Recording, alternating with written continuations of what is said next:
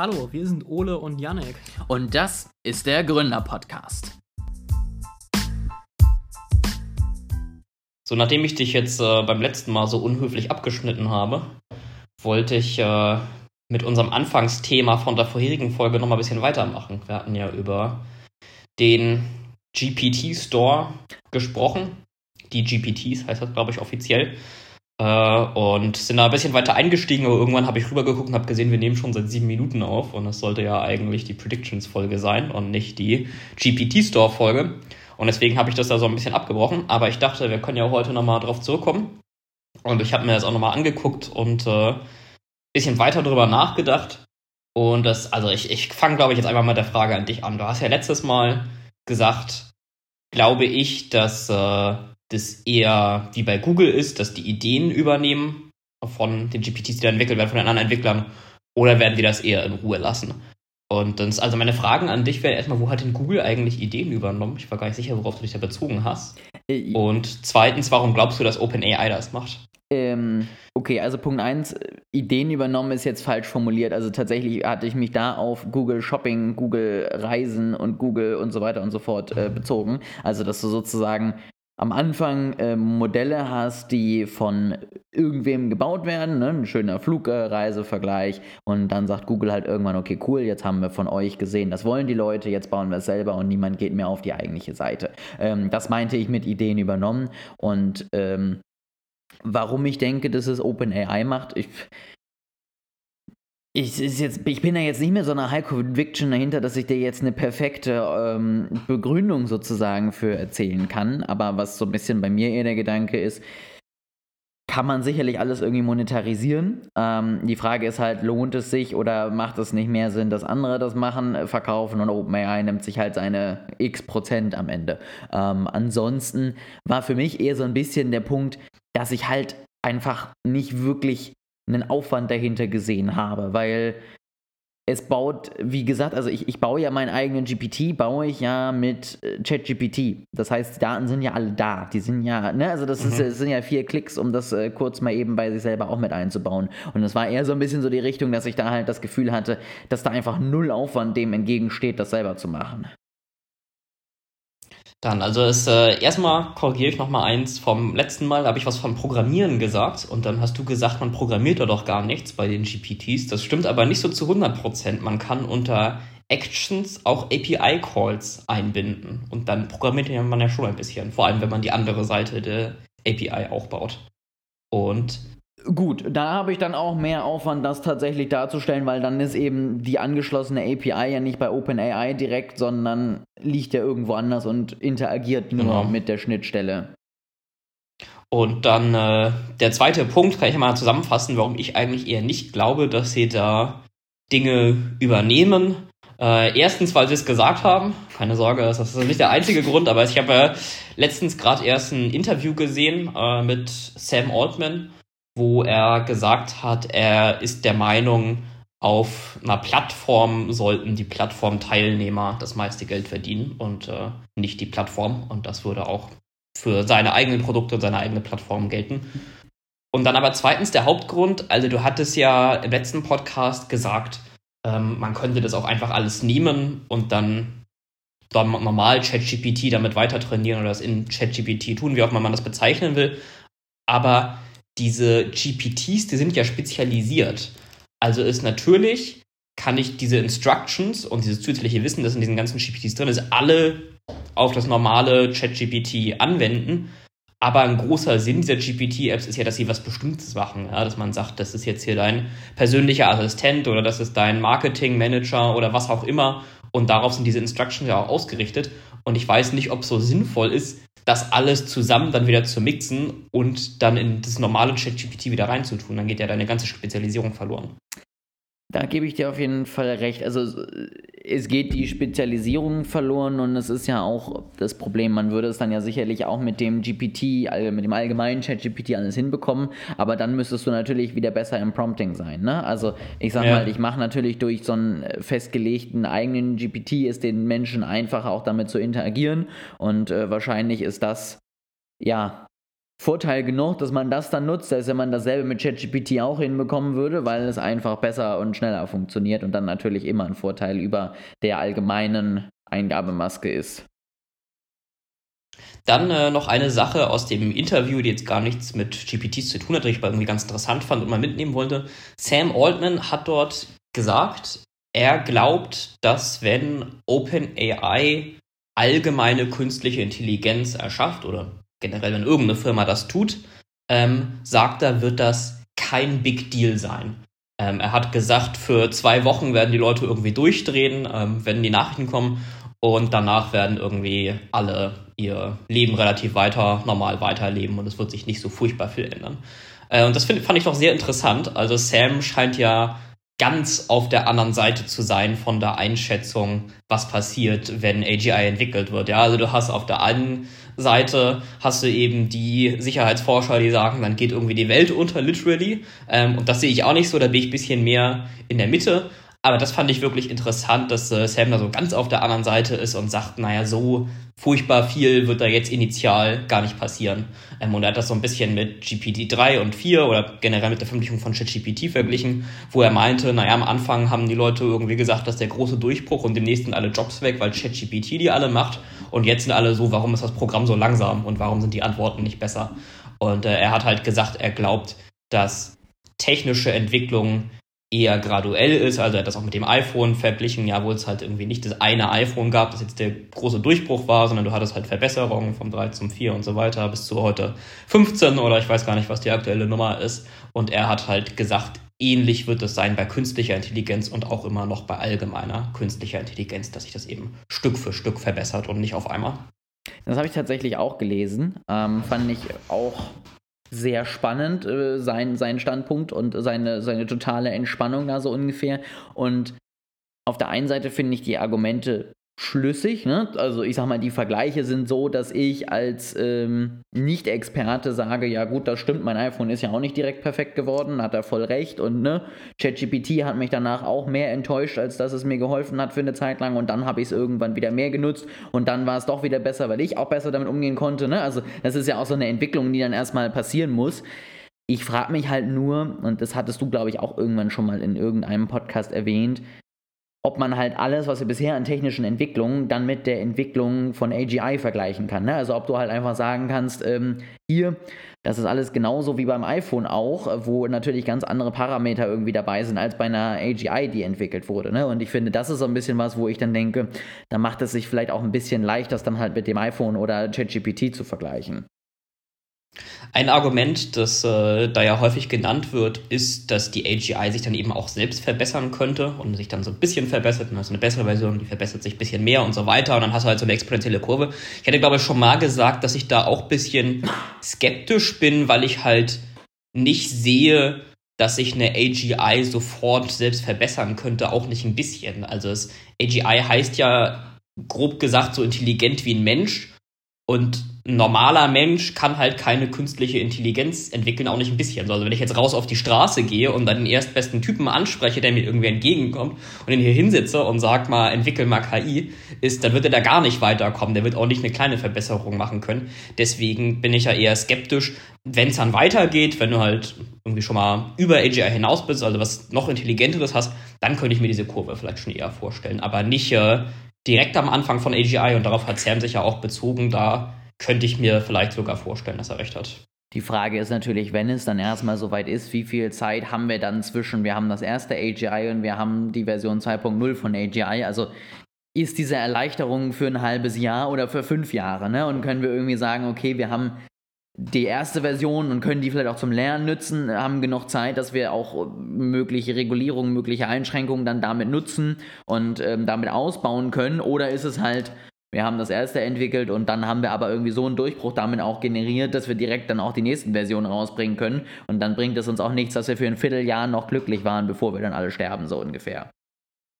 GPT-2 ist übrigens aus 2019, mal so als groben Vergleich. Ja, ja das, das auf jeden als Fall. Grundlage nehmen kann. Das auf jeden Fall. Ich sag mal, aber ne, bis das iPhone richtig gut wurde, hat es noch länger gebraucht. Und äh, bis davor der Fernseher oder der Laptop verbessert wurde, waren es zehn Jahre. Und äh, jetzt sind wir in vier Jahren da. Also, ne, das ist, entwickelt sich ja auch immer schneller, diese Zyklen. Gut, äh, bevor du dich dann wieder beschwerst, dass äh, wir in 2024 der reiner KI-Podcast sind und äh, hier nur mit KI anfangen, hattest du auch noch ein Thema mitgebracht. Das Schöne ist, dass es auch um KI geht. Auch ein ähm, KI-Thema. Dementsprechend. Das Risiko hatte ich gerade bedacht, als ich das angesprochen habe. Dementsprechend hey. ja, total gerne. Ähm, beschwere ich mich jetzt darüber, dass es ein reiner KI-Podcast wird und ich schuld dran bin, weil ich. Da bist du wenigstens selbst schuld. Genau, weil ich selbst auch ein KI-Thema mitgebracht habe. Aber ich habe es mal ein bisschen breiter mit mitgebracht. Ich habe nämlich ähm, einen Fehler gemacht. Das äh, gebe ich auch ganz offen zu. Ich habe Kommentare auf Social Media gelesen. Und ähm, das war nicht gut. Und ja, kein guter Start. da habe ich. Ähm, gelesen, in, es gibt ja diese ganzen Bilder von diesen ganzen Demonstrationen, die hast du bestimmt auch schon mal gesehen, die jetzt die letzten Wochen gegen rechts ähm, passiert mhm. sind. Und da gibt es ja auch unter anderem äh, aus Hamburg ein relativ ähm, gutes Bild, ne? so schön von oben, wo du diese Menschenmassen siehst.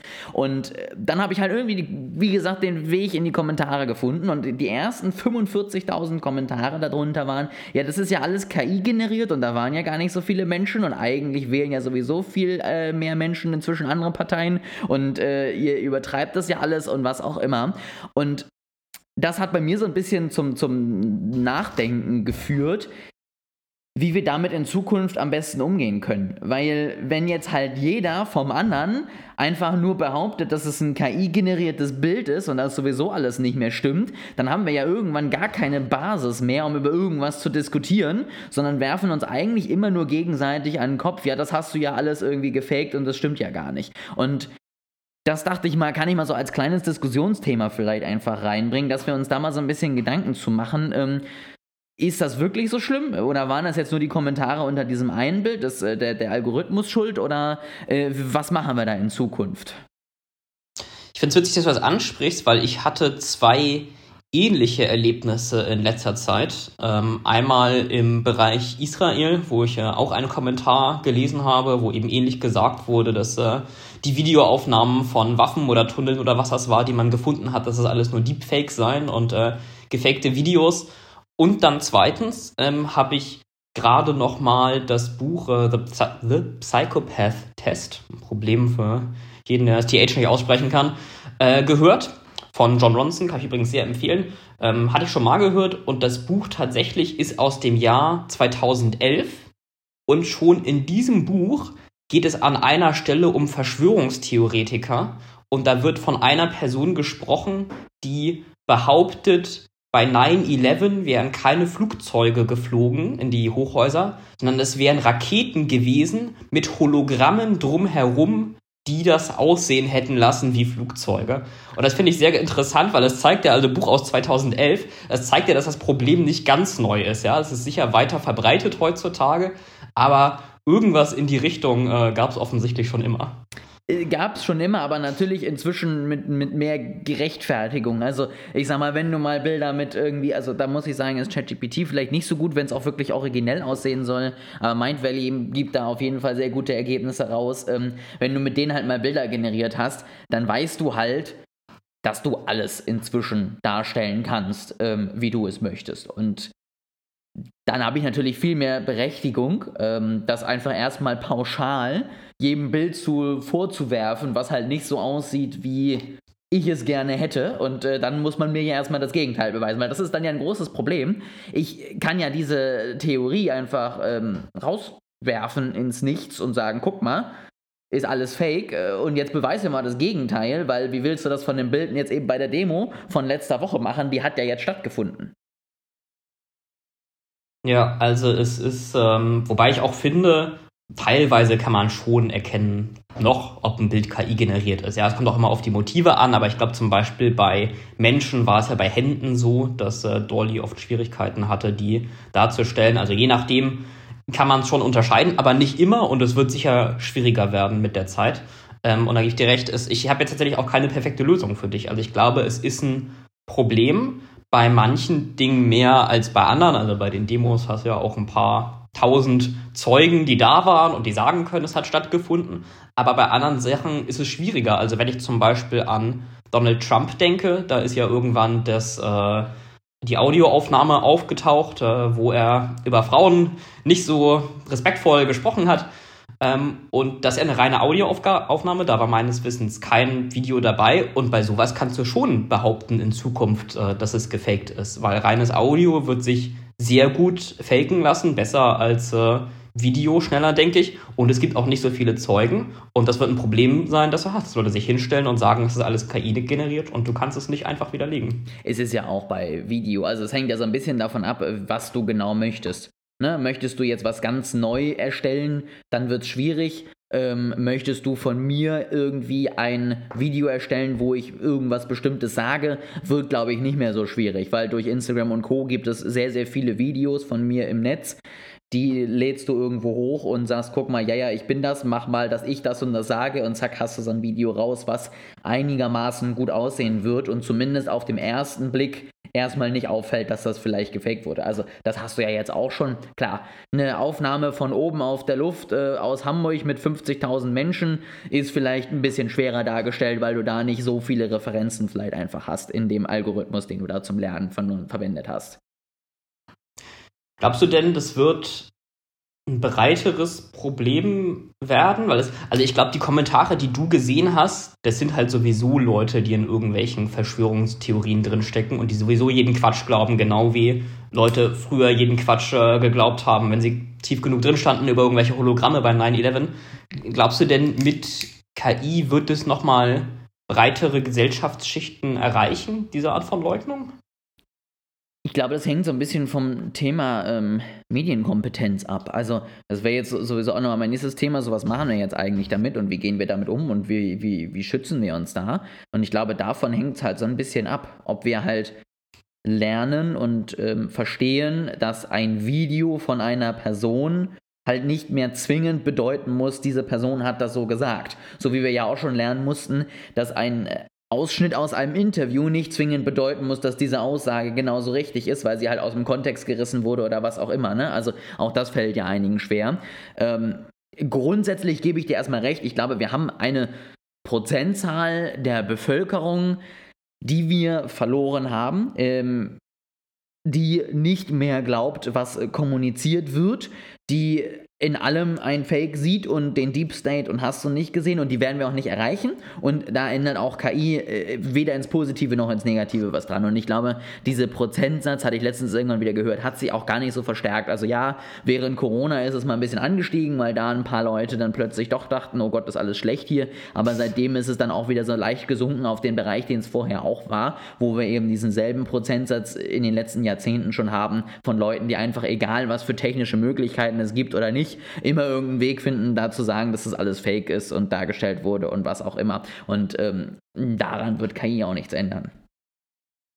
Was ich mich ja frage, ist, äh, inwiefern das auch eine Auswirkung auf Videos und Audios als Beweismittel haben wird äh, und auf Gerichtsbarkeit, weil es, ich glaube, wir werden irgendwann an den Punkt kommen, wo wenn ich dich ne, nicht mag, eine Video erstellen kann, wo du irgendwie Naomi die, Omi die Handtasche raubst, ja, und ich kann zur Polizei gehen und dieses Video vorlegen und sagen, eines Nachts habe ich das irgendwie mit meinem Handy gefilmt und nehmen sie den fest. Und das wird auch, glaube ich, für die Strafverfolgung und für Beweismittel eine sehr große Herausforderung darstellen. Definitiv. Ähm, ich hoffe, du bist damit nicht direkt auf Ideen gekommen, was du jetzt die nächsten Wochen so machen wirst. Ähm, das ist nämlich dann jetzt. Ich glaube, noch kann man das nicht generieren. Sehr erleichternd, äh, gut zu wissen. Ähm, aber das ist genau das, was jetzt auch irgendwie mein, mein nächstes Thema wäre, weil die Frage ist halt wirklich, was machen wir dann? Also, Punkt 1 meinte ich ja gerade schon, ähm, Medienkompetenz. Wir werden neu lernen müssen, dass Videos halt nicht mehr Videos sind. Ähm, Punkt 2, wir hatten es ja in der, in der Prediction-Folge kurz kann man die Blockchain nutzen als Beispiel, um sozusagen die Echtheit von Inhalten sicherzustellen, zumindest in einigen Bereichen. Ähm, Punkt 3 gibt es andere technische Möglichkeiten. Klar, ich kann ein Video irgendwie untersuchen auf ähm, ne, ein paar Informationen, die zum Beispiel das Handy immer automatisch in ein Bild rein ähm, speichert oder ähnliches. Aber gibt es noch andere technische Möglichkeiten, um irgendwann die Echtheit von irgendwelchen Dateien zu überprüfen? Ähm, was können wir da sozusagen auch tun, um dann nicht einfach reinzulaufen und äh, zu hoffen, dass es schon wird. Also ich habe, wie gesagt, nicht die perfekte Antwort für dich. Ich kann auf jeden Fall schon mal sagen, was ich nicht für eine Lösung halte, nämlich ähm, Wasserzeichen. Also das wurde ja öfters vorgeschlagen, dass äh, alle KI- oder Video-Generier-Tools ähm, irgendeine Art von Wasserzeichen oder irgendwas im Bild hinterlassen sollen, dass es als KI generiert zeichnet. Ich glaube, das wird aber, wenn überhaupt, höchstens kurzfristig eine Lösung sein, nämlich dann, wenn es nur eine begrenzte Anzahl von Anbieter für solche Tools gibt, ähm, die das überall einbauen. Früher oder später, man sieht das ja jetzt schon bei Sprachmodellen, früher oder später werden sich Open Source Modelle überall durchsetzen. Und selbst wenn die alle Wasserzeichen drin haben, dann kann jeder sich den Source Code runterladen, den Teil rausnehmen und hat dann wieder ein Tool ohne Wasserzeichen. Ähm, also ich glaube, das ist keine ernsthafte Lösung, jedenfalls nicht langfristig. Ansonsten, was man also machen kann, also ist, ich weiß nicht, ob es möglich sein wird, ist sicher irgendwie zu erkennen. Ich könnte es mir aber schon vorstellen. Also ich könnte mir vorstellen, dass auf Pixel-Ebene oder irgendwo in den unterliegenden Binärdaten, die ja Videos oder Bilder machen, dass dort es schon anders aussieht, also dass dort andere Muster vorhanden sind als bei echten Bildern und Videos. Das wird man aber dann sehen müssen. Das kann ich nicht vorhersagen. Auch das wird ja wahrscheinlich keine dauerhafte Lösung sein, weil ähm, auch sowas wird man vielleicht irgendwann darstellen oder nachzeichnen können, aber sicherlich im ersten Schritt auf jeden Fall die Möglichkeit. Ähm, das wird aber natürlich auch nur was bei äh, Strafbehörden und ähnlichem bringen. Das wird ja nicht diese Möglichkeit jeder Mensch bei sich zu Hause haben und erstmal jedes Video auf Binärebene genau untersuchen. Ähm, das heißt, da ist denen natürlich relativ wenig geholfen. Das wäre eigentlich mal eine ganz interessante Idee für ein Paper, falls irgendwelche Digitalforensik-Forscher zuhören. Äh, versuch doch mal ein Projekt, wo du irgendwie zehn Naturbilder in echt nimmst und zehn Naturbilder, die KI generiert sind und schau, ob es irgendwelche eindeutigen Spuren gibt, an die man die identifizieren kann und schickt die uns dann zu und wir erzählen dann davon in den nächsten Podcasts. Richtig, genau. Wir stellen das dann vor. Vielleicht sogar schneller und äh, zeitnah als Yannick, seitdem er das erste Mal seine Digitalpolitik-Folge angekündigt hat. Ich weiß gar nicht, warum du das jetzt reinbringen musst. Das hatte gar nichts mit dem Thema zu tun. Nee, aber das ist mir gerade spontan wieder eingefallen und ich dachte, ich baue das hier nochmal kurz als Reminder ein, dass da immer noch was auf uns zukommt, was du uns, glaube ich, inzwischen seit über einem Jahr versprichst und wir uns alle sehr darauf freuen. Und es sind ja auch spannende Themen seitdem dazugekommen. Also du kannst jetzt ja auch ich habe doch zwischen KI und Co dazu mit aufnehmen. Finde ich super. Ich wollte gerade sagen, ich habe doch zwischendurch mal ein paar Folgen gemacht zum AI Act. Das war doch Digitalpolitik. Ah, okay, dann hast du aber ein bisschen over overpromised von dem. Ich dachte, es gibt so ein, so ein so Nein, da kommt auch noch mehr, okay. aber das war schon mal die erste Instance. Also ich finde, man kann mir nicht vorwerfen, dass ich gar nichts gemacht habe. Nein, ich, ich bin ganz stolz auf dich. Du bringst diesen Podcast sehr weiter. Dann äh, bringen wir den Podcast doch mal mit dem nächsten Thema sehr weiter. Und zwar Apple. Äh, kann der Apfel fallen, Ole? Was denkst du? Nee, Äpfel fallen nicht. Das haben ja da hat ja damals äh, Newton schon festgestellt, dass Äpfel immer nach oben fliegen. Ja, genau, das äh, so erinnere ich mich auch im Physikunterricht. äh, aber die Firma Apple, ähm, die ist gerade, hat ihren ersten Platz als größte Firma der Welt äh, nach Marktkapitalisierung verloren. Also zwischendurch hatten sie mal verloren, dann hatten sie den ersten Platz wieder. Jetzt zum Zeitpunkt der Aufnahme sind sie meines Wissens wieder knapp auf Platz zwei hinter Microsoft. Äh, glaubst du, das ist der Anfang vom Ende für diese sehr große, sehr wertvolle, die Welt verändernde Firma? Das ist natürlich was, wenn ich das jetzt schon wüsste, wäre schön. Ähm, Jetzt, nachdem du das so eingeleitet hast, glaube ich, verkaufe ich mal ein paar Apple-Aktien. Äh, nicht, dass äh, das nach hinten losgeht. Ähm, aber, also, drei, vier Überlegungen. Wenn der Podcast rauskommt, geht der Kurs auf jeden Fall erstmal 10% runter. Uns hören so viele institutionelle Investoren zu, oder?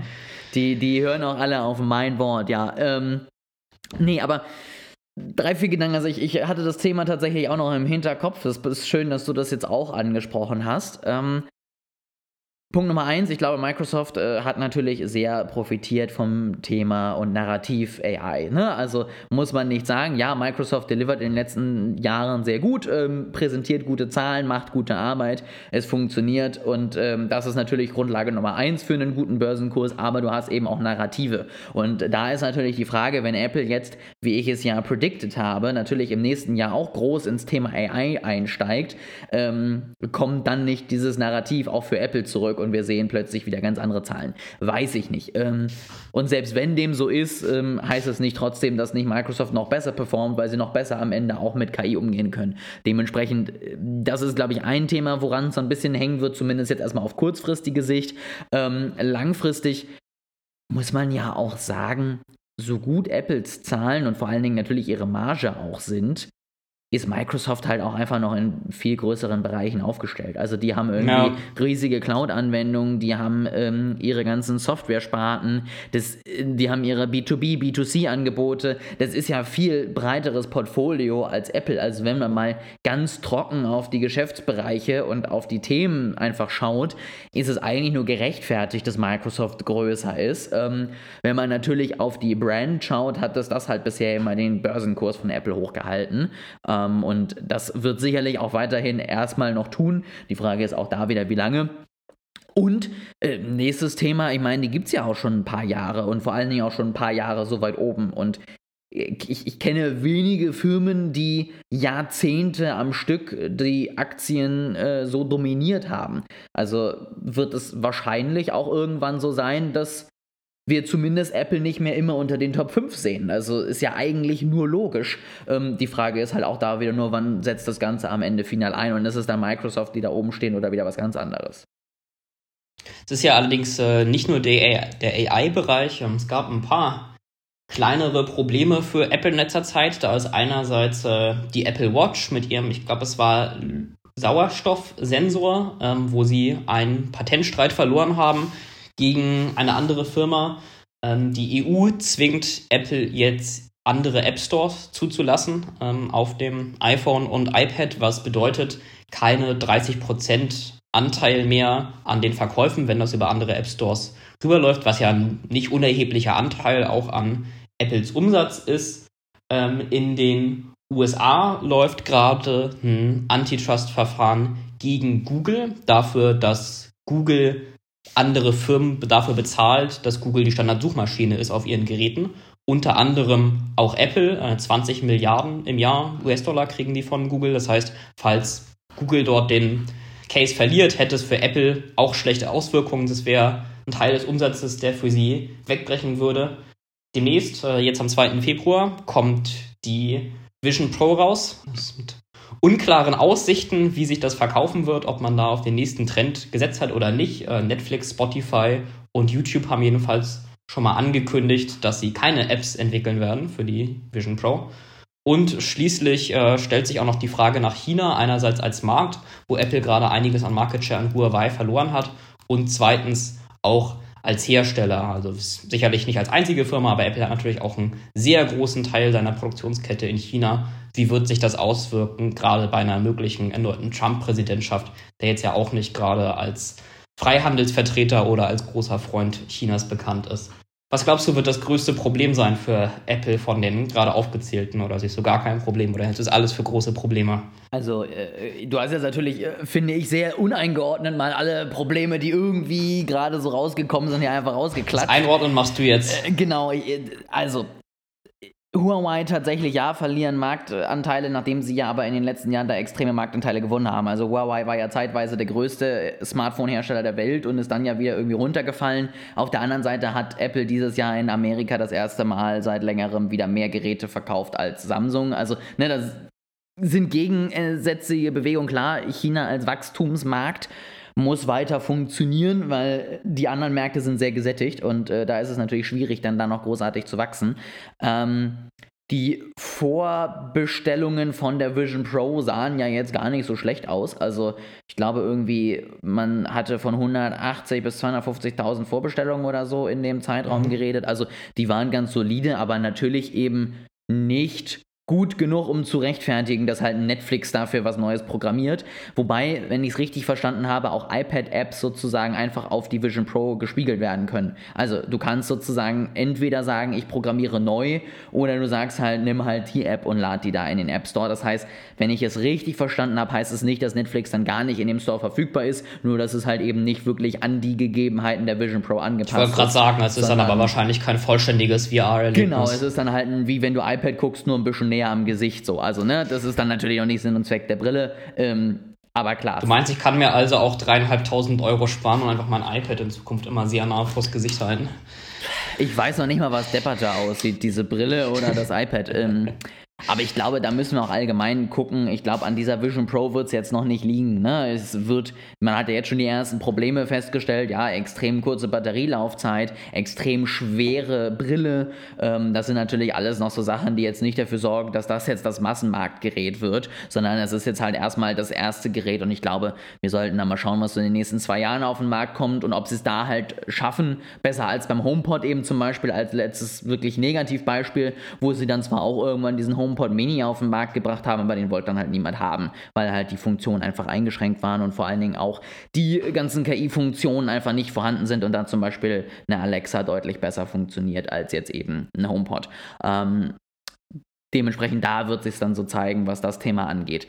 Wo ich dir vollkommen recht gebe, aber das ist jetzt nichts Apple-spezifisches, sondern allgemein Big Tech, ist halt inzwischen haben die meisten Regulierer auf der Welt festgestellt, okay, wir waren da vielleicht sehr gechillt in den letzten Jahren und haben mhm. sehr, sehr viel durchgehen lassen und haben halt die größten einfach mal laufen lassen, weil wir irgendwie für Technik nicht wirklich gute Gesetze hatten, um das Ganze zu regulieren und haben da vieles einfach passieren lassen, was vielleicht schlecht waren. Und das siehst du jetzt ja auf breiter Front, ne, wie du es schon sagst. Das eine ist Google, das andere ist Microsoft, dann gibt es Patentstreite mit Apple und so weiter und so fort. Und ich glaube, das wird was sein, was in den nächsten Jahren auch nicht weniger wird, dass wir da einfach äh, gerade nach ersten gewonnenen Streits dann auch einfach noch mehr Recht, Gerichte am Ende sehen werden, die da irgendwelche Anklagen oder ähnliches bekommen. Und damit wird sich, glaube ich, allgemein der Big Tech-Sektor in den nächsten Jahren rumschlagen. Eins möchte ich jetzt äh, gegen Ende noch aus persönlicher Konsumentenerfahrung anmerken. Bist du sicher, dass der HomePod schlechter ist als Alexa? Dann will ich gar nicht wissen, wie schlecht der HomePod ist. Also die, die Soundqualität ist der Hammer, das muss ich ganz ehrlich auch nochmal sagen. Ähm, aber es ist halt Siri drauf, ne?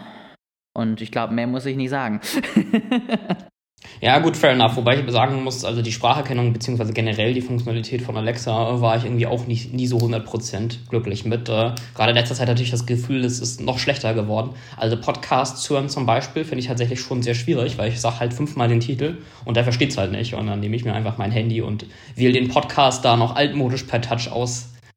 Ich fand es auch jetzt bei dir tatsächlich sehr spannend, dass man ja ähm, auch Lichtszenen nicht vernünftig mhm. darüber einstellen kann, weil das kann ich zum Beispiel. Und das ist auch problemlos möglich gewesen, zumindest als ich es das letzte Mal genutzt habe, ähm, eben über HomeKit. Ähm, also da war die Verknüpfung deutlich besser. Ich glaube, was für solche Sachen dann wiederum immer natürlich der große Vorteil bei Apple ist, es ist wieder alles aus einer Hand, es ist wieder alles aus, von einer Firma und äh, jegliche Schnittstellen, um überhaupt mit Apple arbeiten zu dürfen, müssen halt so perfekt genutzt sein, dass sie damit wiederum selber arbeiten können und das so nutzen können, wie sie es mögen. Also das, ähm, glaube ich, ist da vielleicht der Vorteil, den Apple immer noch hat. Aber also wie gesagt, es ist bei mir gerade eine sehr, sehr teure Musikbox mit sehr, sehr gutem Sound. Mehr macht das Ding ja eigentlich nicht. Fair enough. Was sagen wir denn als Fazit? Du hältst deine Apple-Aktien oder? Also ich sag mal so, ich hatte irgendwann 2020 auf dem Top schon mal einen Teil mitgenommen an Gewinnen. Ähm, und äh, da bin ich auch weiterhin relativ zufrieden mit dieser Entscheidung, die ich da damals getroffen habe. Ähm, im Moment sehe ich noch nicht den Bedarf, dass ich da jetzt äh, großartig äh, Apple-Aktien verkaufen muss. Auch aus demselben Grund, den du ja auch gegen meine Prediction von Nvidia genannt hattest. Wir werden allgemein, glaube ich, starkes Börsenjahr sehen. Und selbst wenn Apple vielleicht schlechter performt als jetzt die eine oder andere Aktie, sehe ich mich gerade noch nicht in der Situation, da jetzt Stockpicking zu betreiben und zu gucken, welche ich stattdessen nutze. Und dann läuft es halt einfach mal mit nur 10% in diesem Jahr habe ich auch immer noch kein Problem mit. Ich sehe das auch relativ ähnlich und ich würde im Wesentlichen dem zustimmen, was du vorhin gesagt hast. Ich glaube schon, dass Apple jetzt etwas zurückfallen könnte. Es ist ja auch ungewöhnlich für ein Unternehmen für immer quasi den ersten Platz zu besetzen und für immer Erfolg zu haben. Vielleicht kommen sie dann nicht mehr in die Top 5, aber ich sehe sie jedenfalls äh, nicht auf dem Weg von Nokia oder nicht auf dem Weg äh, bis ganz nach unten. Da habe ich auch schon mal Glück gehabt. Also wenn Yannick das jetzt sagt, dann bleibe ich auf jeden Fall voll investiert, gehe jetzt noch eine Leverage-Position ein und sonst bist du schuld.